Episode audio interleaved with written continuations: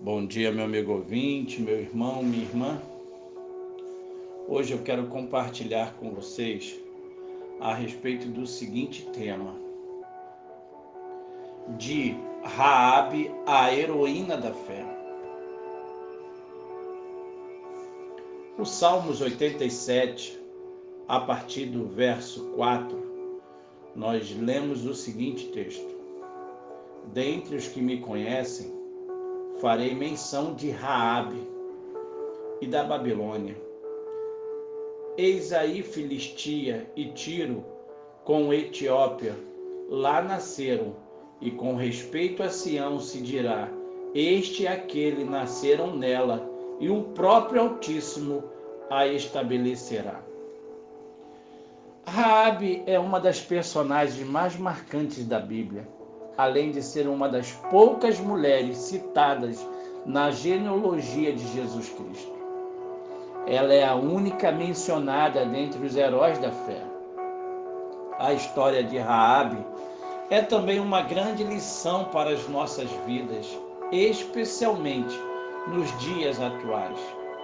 Vivemos um tempo em que fomos obrigados a nos retirar, ficar em casa, isolados de tudo e de todos, não é verdade?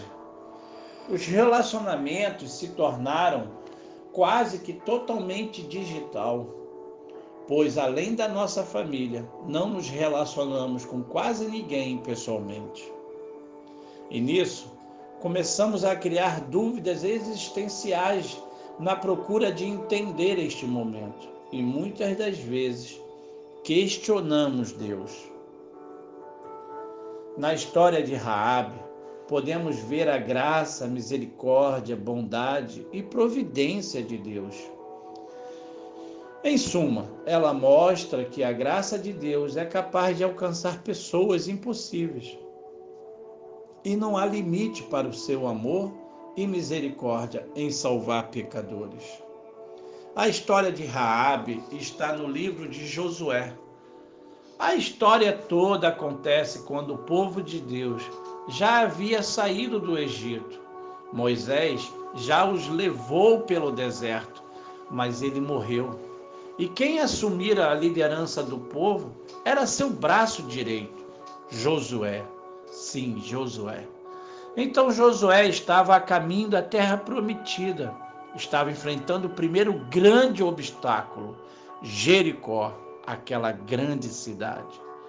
Para se estabelecer em Canaã, eles precisavam passar por Jericó.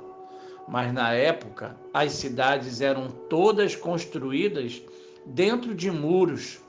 Esses eram muito altos e espessos. E havia pessoas que construíam suas casas neles. Olha bem, Josué era um cara muito esperto. E para conseguir passar por aquelas muralhas, ele enviou dois espiões para colherem informações sobre a cidade, governo, sobre o muro e mais algumas coisas.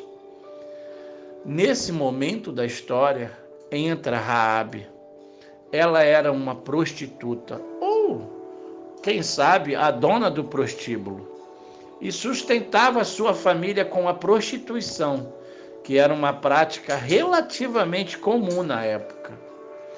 Com isso, a cidade toda entrou em alerta e o rei desconfiou que os espiões estavam lá no prostíbulo de Raabe.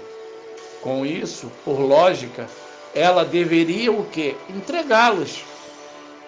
Raabe, porém, escondeu os espiões. Ela poderia tê-los entregues, sim, honrando seu reino, sua liderança, ou como queira chamar. Ela tinha ouvido as coisas que Deus fez por seu povo ao tirá-lo do Egito. Como nós falamos antes, ela trabalhava em um bordel e muitos viajantes, além de vários moradores da cidade, iam até lá. Assim Raabe ouviu as histórias sobre as pragas que Deus mandou ao Egito para libertar o seu povo.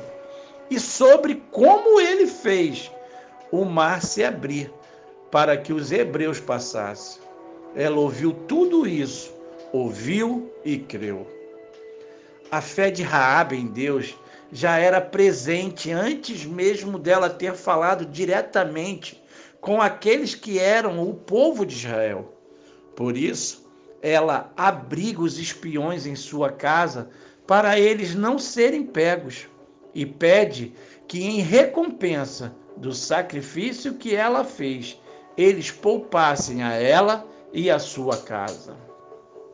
O verdadeiro motivo de Raabe ser uma heroína da fé é que ela teve certeza plena e plena convicção daquilo que Deus é, daquilo que ele fez e principalmente de seu amor e graça. Ela creu na palavra que recebeu. Raabe não viu nenhum dos milagres de Deus de Israel simplesmente ouvindo falar sobre ele e as histórias, ela soube pela fé que ele era o Deus vivo, demonstrando que de fato a fé se dá pelo ouvir, o ouvir a palavra de Deus. Meu irmão, não se cale. Fale do amor, da graça e da misericórdia de Deus. Precisamos falar enquanto há tempo ou no mínimo, precisamos viver testemunhando das maravilhas de Deus. Em algum momento vamos colher os frutos daquilo que semeamos. E assim, nós podemos dizer, em bom som e em alta voz, que até aqui o Senhor nos ajudou. Seja você um propagador, um anunciador das boas novas de salvação, que somente em Jesus Cristo conseguimos ser libertos e realmente renovados no Senhor. Que Deus abençoe seu dia